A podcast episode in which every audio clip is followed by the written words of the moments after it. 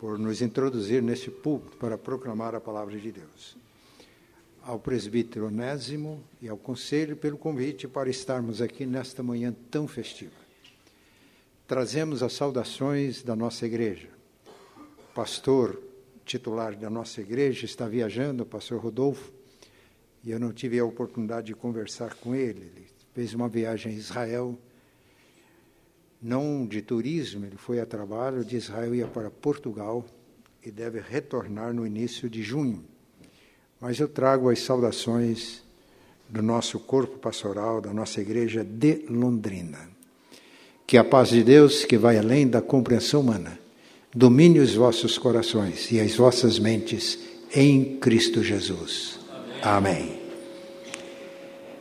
Vamos abrir as nossas Bíblias na segunda carta de Paulo a Timóteo, segunda carta de Paulo a Timóteo, capítulo 2, versículo 15. Segunda carta a Timóteo 2,15. Vamos ler só um versículo. Segunda Timóteo 2,15. Procura apresentar-te a Deus aprovado como obreiro que não tem de que se envergonhar e que maneja bem a palavra da verdade. Antes eu gostaria de dizer que Eloy está comigo, nos acompanhando nesse momento tão festivo, e nós já agradecemos a hospedagem do Onésimo, da Ziolé e da família. Procura apresentar-te a Deus aprovado como obreiro que não tem de que se envergonhar e que maneja bem a palavra da verdade. Uma das coisas mais importantes na nossa vida de cristãos é termos consciência de quem somos e consciência da nossa missão. Quando Jesus foi batizado, ao sair da água, ele ouviu do céu esta palavra: Este é o meu filho amado. Em Cristo nós somos filhos de Deus. Filhos por adoção, ele é filho unigênito. E Paulo, escrevendo aos Romanos, diz que o Espírito Santo testifica com o nosso espírito que nós somos filhos. E na carta aos Gálatas, ele diz que, sendo filhos adotivos de Deus em Cristo, ele enviou aos nossos corações o espírito do Filho que clama Abba, Pai. Abba, Pai é uma expressão aramaica que se refere a Deus na nossa experiência íntima com Ele. Então, em Cristo, nós temos consciência de quem somos: filhos amados de Deus. Mas é importante também a consciência da missão. Na carta de Paulo aos Efésios, capítulo 2, versículo 10, Paulo diz: Porque somos feitura dele, criados em Cristo Jesus para as boas obras. Os versículos 8 e 9 de Efésios 2 diz que nós somos salvos pela graça mediante a fé não vem de nós, não é daquilo que a gente faz, é um dom, um presente de Deus. Não somos salvos para as boas, pelas boas obras, mas somos salvos para as boas obras. E aqui o apóstolo Paulo diz que nós somos feitura dele. E a palavra feitura, que não é muito comum no nosso linguajar diário, é a tradução da palavra grega poema, que significa uma obra de arte. Nós somos uma obra de arte de Deus, criados em Cristo Jesus para as boas obras, as quais Deus, de antemão, já preparou para que andássemos nelas.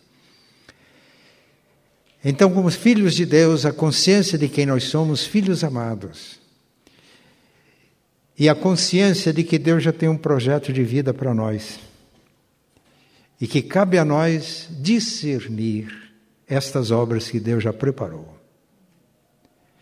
Eu sempre, uma, esse texto falou muito fundo ao meu coração e a partir daquela experiência com o texto, eu sempre oro pedindo que Deus me dê ousadia para não ficar aquém dessas obras que Ele já preparou, mas que Ele me conceda humildade para não ir além daquilo que Ele já preparou.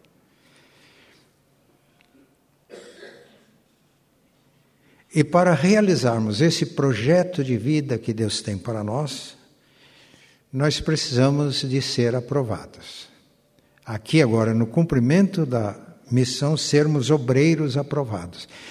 E quando a gente fala em obreiro na igreja, a gente pensa em pastores, presbíteros, missionários. Não, o texto, o objetivo da palavra de Deus é que os obreiros aprovados, ministros de Deus, treinem todos os crentes para que sejam obreiros aprovados. Na carta de Paulo aos Colossenses, eu ia confundindo Colossenses com Tessalonicenses.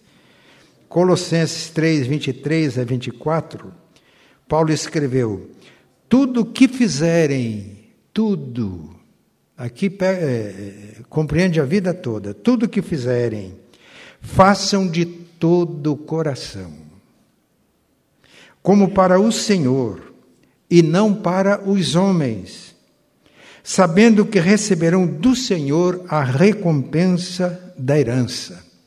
É a Cristo, o Senhor, que vocês estão servindo. O presbítero Onésimo disse aqui que ele mantém a alma de magistrado. Eu conheci Onésimo no final da década de 60 em Maringá, num culto de quarta-feira. Jovem, tinha passado no concurso, juiz substituto em Maringá. Terminado o culto, nós, a mocidade da igreja foi para uma reunião de oração. E lá Onésimo estava ajoelhado orando. Terminada a reunião de oração, os jovens resolveram sair pelas ruas de Maringá para evangelizar. E eu vi que Onésimo me acompanhou. Eu não pude acompanhar, porque eu morava em Arapongas e tinha que voltar para casa. Então, o Senhor quer que Ele chama, vocaciona e prepara servos aprovados para que contribuam para que todos os crentes sejam maduros, aprovados, servos aprovados, em qualquer área em que Deus nos colocar. O texto lido mostra para nós três marcas de um obreiro aprovado. Eu vou usar a primeira letra de cada marca, a letra C, para a gente memorizar com mais facilidade. A primeira marca é consagração. A segunda, caráter. E a terceira, competência. Consagração. Procura apresentar-te a Deus. Entrega a Deus. É a primeira marca de um obreiro aprovado. Entrega a Deus. Entrega a Deus antes de entregar-se ao trabalho de Deus, à obra de Deus. Na Bíblia nós temos um exemplo e uma ilustração muito clara. Marta e Maria, a história é conhecida. Jesus hospedou-se na casa de Marta, Maria e Lázaro.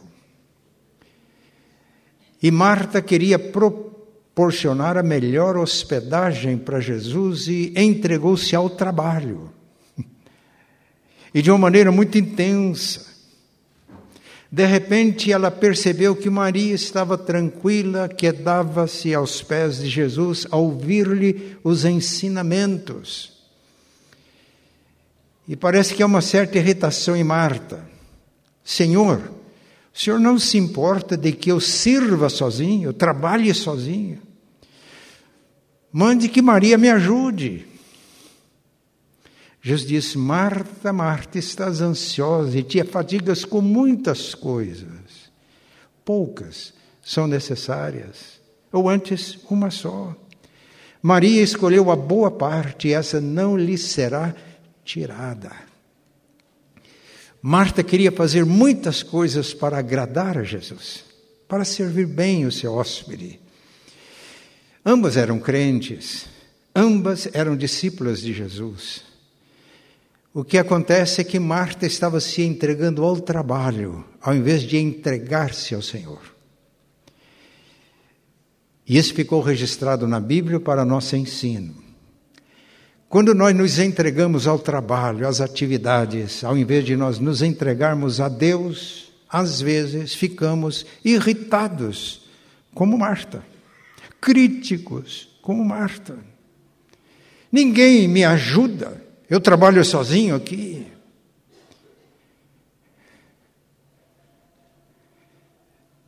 A consagração entrega a Deus, ao Senhor da obra, em vez de entregar a obra.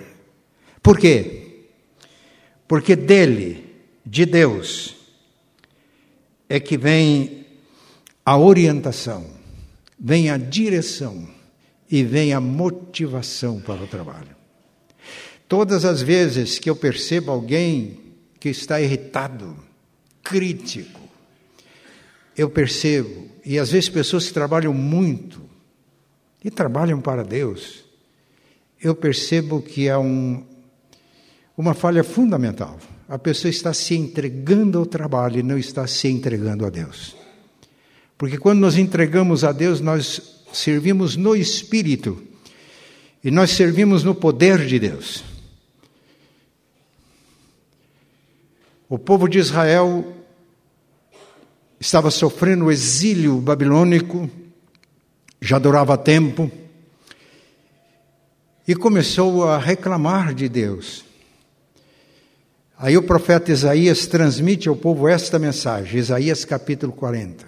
Não sabes, não percebem que o Criador do mundo, dos fins da terra, não se cansa nem se fatiga.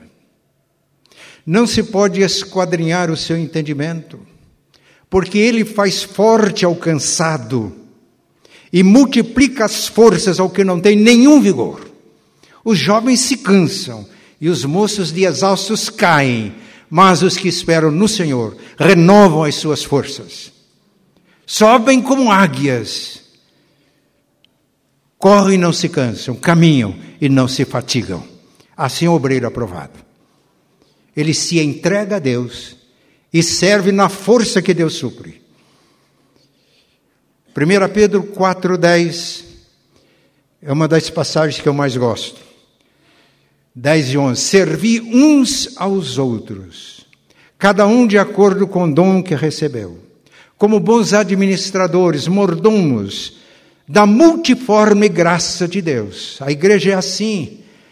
A multiforme graça de Deus é o depósito de Deus na igreja e todos nós somos administradores que tomamos da despensa de Deus para servirmos uns aos outros.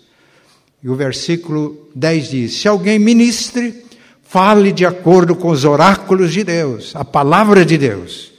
Se alguém serve, faça na força que Deus supre, para que em todas as coisas Deus seja glorificado. Obreiro aprovado, a consagração é entregar-se a Deus. E aí vem de Deus a orientação, vem de Deus a capacitação, vem de Deus a motivação para o trabalho que faz. Um dos hinos prediletos de minha mãe era um hino da harpa cristã, é um hinário da Assembleia de Deus. Há trabalho pronto para ti, cristão, que demanda toda a tua devoção. Vem alegremente a Cristo obedecer, pois só tua crente o poderá fazer. E lá em Cruzeiro do Oeste, quando eu trabalhava com a UMP, na década de 60, perdão, de, de 50 ainda, 59, eu cantava no coral. E o nosso regente, nós ensaiamos um hino. No serviço do meu rei eu sou feliz, satisfeito e abençoado. Quando nos entregamos a Deus, servimos na Deus que Deus supre. E nós nos alegramos em Deus. A segunda marca é caráter aprovado. Procura apresentar-te a Deus aprovado como obreiro que não tem de que se envergonhar. Obreiro que não tem de que se envergonhar. A palavra aprovado é uma tradução de uma palavra que era usada na época, uma palavra grega, que significava o ouro refinado, o ouro provado. Meus irmãos, para purificar o ouro, ele é colocado no fogo, a mil graus centígrados. E se é ouro mesmo, o fogo não consome o ouro. Pelo contrário, queima as escórias e o olho brilha mais. A palavra também era usada na época que Paulo escreveu para referir-se a uma pedra cortada, lavrada e aprovada para a construção, aquela a pedra que se encaixava no lugar exato da construção. Quando uma pedra não servia, eles colocavam uma letra em maiúsculo, A, porque a palavra grega é adokimastos, isto é, não aprovada, reprovada, imprópria para a construção. Deficiente, inapropriada. O obreiro aprovado, ele é testado na vida, testado por Deus. Ele é provado na escola de Deus. Por isso, Tiago escreveu na sua primeira carta: Meus irmãos, considerem motivo de grande alegria o fato de passarem por várias provações, pois vocês sabem que a prova de sua fé produz perseverança, e a perseverança deve ter ação completa, a fim de que vocês sejam maduros e íntegros, sem lhes faltar coisa alguma. Testados na escola de Deus. José teve uma participação extraordinária nos propósitos de Deus, na realização daquelas obras que Deus tinha preparado para ele. Mas José foi testado. Um jovem visionário, sonhador. E por causa dos seus sonhos, ele teve problemas com seus irmãos. E por causa da inveja dos irmãos, ele foi vendido como escravo. José poderia revoltar-se por causa disso. Mas, como escravo no Egito, ele foi o melhor escravo que podia ser. E a Bíblia diz que Deus abençoou o seu Senhor por causa dele. Deus era com ele. Mas vem outra aprovação, outro teste. A esposa do seu senhor tenta seduzi-lo, ele resiste. E aí ele é difamado. E como resultado vai para a cadeia. Nessa altura, José poderia dizer: Que Deus é este? Eu procuro servi-lo com integridade, por que isso? Mas na cadeia ele foi o melhor preso que podia ser. E chegou um momento que, lá no, na casa do seu senhor, tornou-se o administrador. Aqui ele passou a cuidar dos presos. Mas chega um momento, ele que era o sonhador, interpreta sonhos. E dois companheiros dele saíram da cadeia. Um foi morto, outro foi restituído à função de copeiro do rei. E ele fez um pedido. Quando isso te acontecer, quando esse sonho se cumprir, lembre de mim, eu estou aqui injustamente. Mas o seu companheiro de prisão, restaurado a sua função, servindo a taça do rei, esqueceu de, José. Isso, meus irmãos, e foi um tempo considerável. Falou, agora chega, não dá mais, chuta o balde. Que Deus é esse? José continuou o mesmo. Ele está sendo formado na escola de Deus. E chega o momento em que ele sai da cadeia para interpretar o sonho do rei. E quando ele termina sete anos de miséria, de fartura, depois sete anos de fome, e dá um conselho para o rei.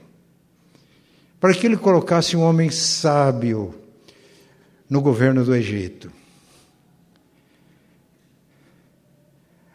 E o rei chamou seus conselheiros e disseram: A gente encontraria um jovem mais sábio do que esse?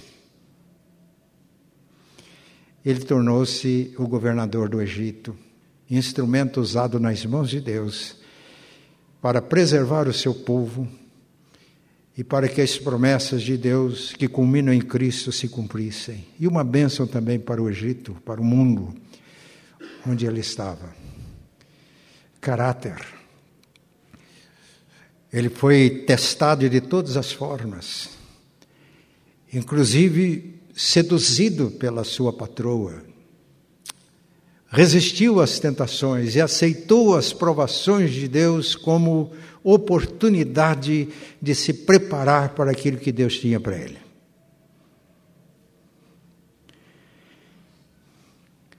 Eu trouxe o exemplo de José, eu quero trazer rapidamente o exemplo de Daniel e seus companheiros. Foram levados para a Babilônia quando Nabucodonosor invadiu Israel e levou cativo. E o rei mandou que escolhessem jovens que pertenciam à nobreza de Judá, a família real, para que assistissem no palácio, fossem instruídos em toda a cultura dos caldeus, fossem devidamente tratados. E o rei tinha um objetivo, era a culturação daqueles jovens, para que esquecessem Jerusalém e o seu Deus e facilitasse a assimilação de todos os cativos para servirem o rei Nabucodonosor. Mas Daniel, Daniel 1:8, ele resolveu não se contaminar com as iguarias e os finos vinhos do rei. Meus irmãos, que tentação, que teste. Aí, o oficial do rei encarregado de cuidar deles falou: Vocês estão colocando a minha cabeça a prêmio. O rei vai ver que vocês não estão bem nutridos. Ele falou: Faz um teste. Fez um teste. E dez dias eles estavam melhores, com aparência melhor. E quando foi interrogado, Daniel e seus companheiros foram achados dez vezes mais doutos do que os demais. Mas a prova não terminou aí. No capítulo 3, o rei determina que, ao ouvirem o som da música, prostrassem diante da imagem que ele tinha feito e adorassem. Os três amigos de Daniel, Daniel não estava presente, talvez não estivesse presente na Babilônia, eles não adoraram. O rei os chamou à sua presença e disse: Eu vou dar uma outra oportunidade. Os instrumentos vão tocar. Se vocês adorarem, tudo bem. Se não, vão ser lançados na fornalha de fogo ardente. E os três jovens disseram: Quanto a isso, rei, não precisamos de responder. O Deus a quem servimos pode nos livrar da fornalha de fogo ardente. Se não, nós não vamos adorar a imagem. E o rei enfurecido mandou aquecer a fornalha sete vezes mais. A ordem era tão urgente que aqueles que foram lançar os jovens foram mortos pelas chamas. De repente o rei se assusta. Chama os seus auxiliares diz: Não lançamos três jovens atados dentro da fornalha? Eu vejo quatro passeando dentro da fornalha, e o quarto tem a semelhança do Filho dos deuses. Era Jesus com eles na fornalha. E o rei então chama, e o rei exalta o Deus de Sadraque, Mesaque e Abednego. E o testemunho desses jovens que provados, foram aprovados, impactou não só o povo de Deus, mas impactou Babilônia. Caráter, integridade. Eu acompanho o movimento evangélico no Brasil hoje e às vezes eu choro. A falta de integridade, de caráter.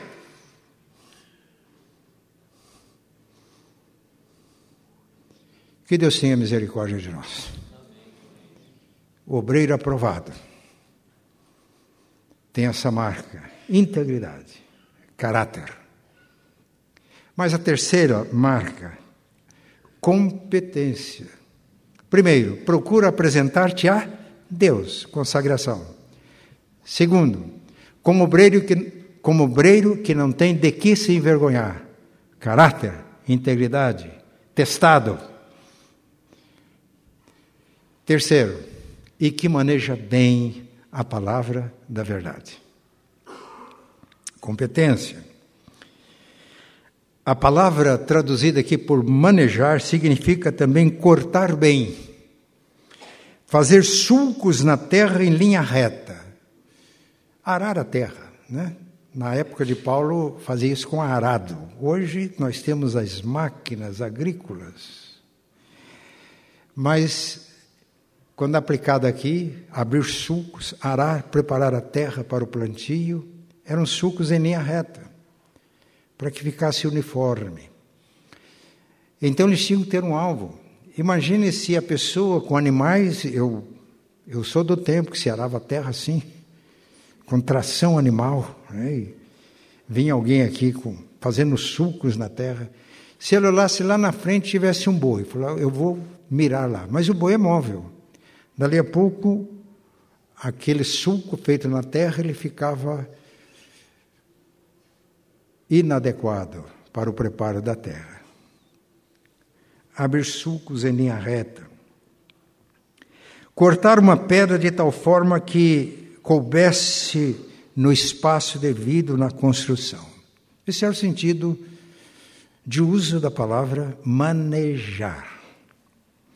Calvino relacionou esta palavra ao pai de família, que divide os alimentos na refeição da família, de tal maneira que cada membro da família receba a porção correta, necessária e adequada.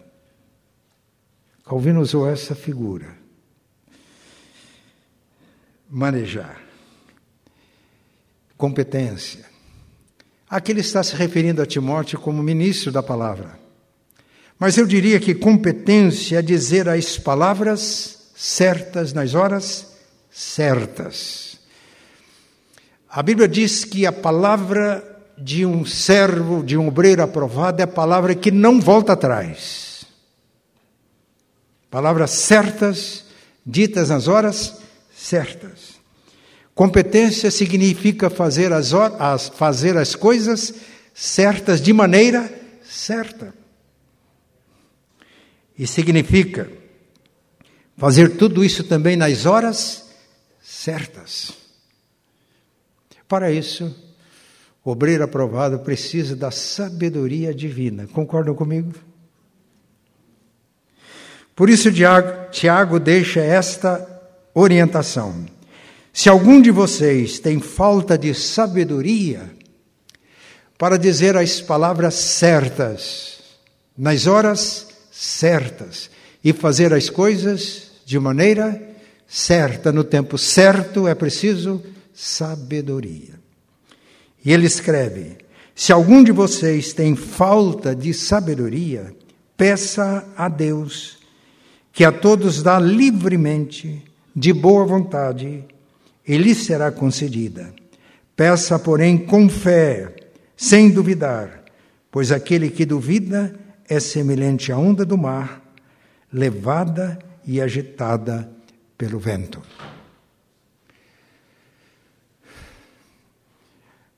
é um, uma manhã significativa para a igreja. A igreja está reconhecendo o obreiro aprovado.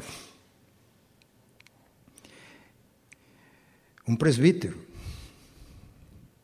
um magistrado, que fez da magistratura um campo missionário. Eu digo isso porque quando o presbítero Onésimo foi promovido para o tribunal de alçada, ele me procurou Diz: Eu gostaria de receber uma oração. E mais, eu gostaria que fosse orado no culto. Ele se ajoelhou na frente e pastor e presbíteros oraram impondo as mãos. É como se nós estivéssemos ordenando um missionário para o campo.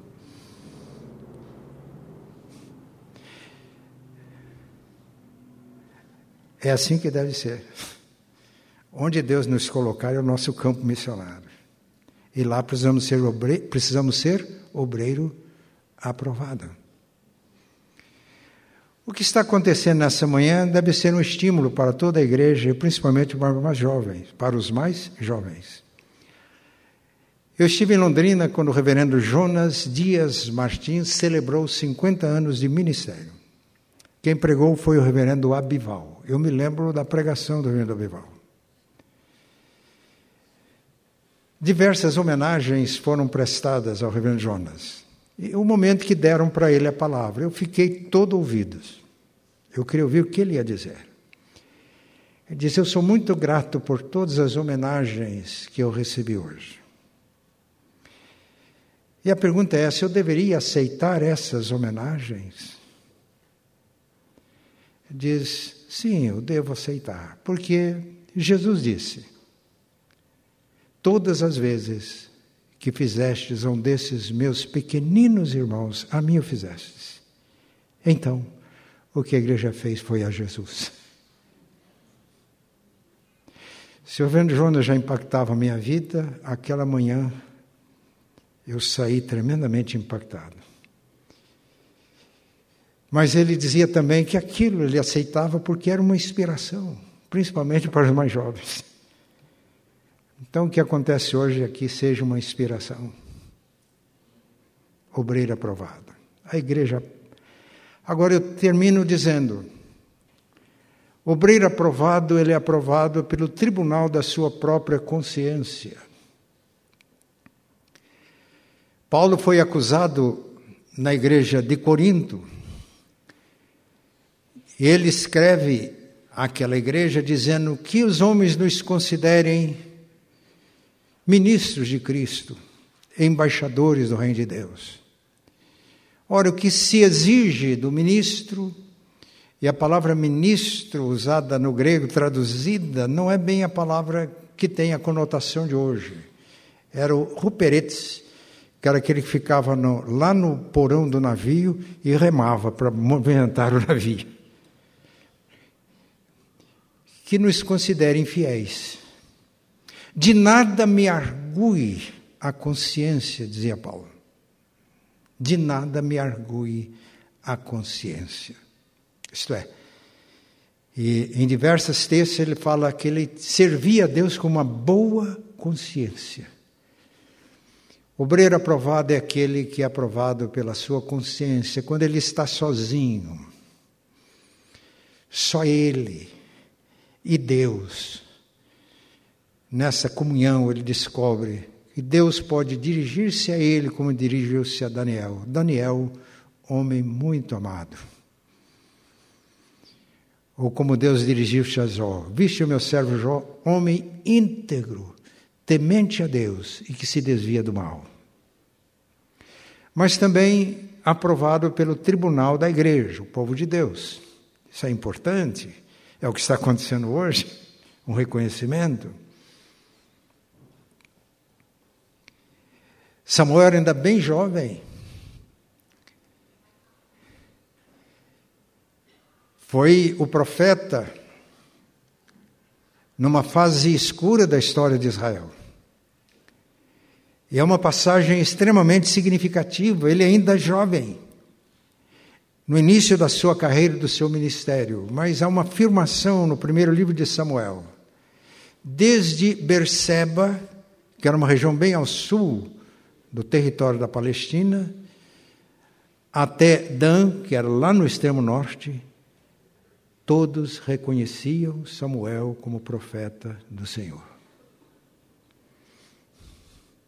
Mas também aprovado pela tribunal dos de fora da igreja. Eu citei o exemplo de Daniel e seus amigos. Mais tarde, Daniel foi provado no tempo do rei Dario, rei persa. E quando o poder de Deus se manifestou, houve um decreto que todos temam e tremam diante do Deus de Daniel. Esses reis não se converteram, mas é o mundo reconhecendo um obreiro aprovado. Como precisamos hoje de pessoas que atuando nas diversas esferas da, nossa, da vida do nosso país, no magistério, na política, tenha pessoas que vivam como Daniel. Como Daniel vivia na corte babilônica, com todas as tentações possíveis da mordomia do império. Ele se portou de tal maneira que o próprio rei determinou que todos temessem e tremessem diante do Deus de Daniel. Mas finalmente, a aprovação de Deus. E aqui, na parábola dos talentos, deu cinco, dois e um talento. O que ganhou cinco e dois se empenharam, negociaram, ganharam mais cinco e mais dois. Mas o que recebeu um talento, escondeu. E na prestação de contas, foi dito aos dois que foram fiéis: Muito bem, servo bom e fiel. Você foi fiel no pouco, sobre o muito eu te colocarei. Vem para a festa, vem para a festa. Que Deus conceda graça a todos nós e a cada um de nós de sermos aprovados pela nossa consciência, termos uma consciência boa, de que não nos argue de nada, sermos aprovados pelo povo de Deus sermos respeitados no mundo onde atuamos. E, finalmente, ouvir de Deus: bem está, servo bom e fiel. Foste fiel um pouco, sobre muito te colocarei. Entra no gozo do teu Senhor. Vem para a grande festa. Amém.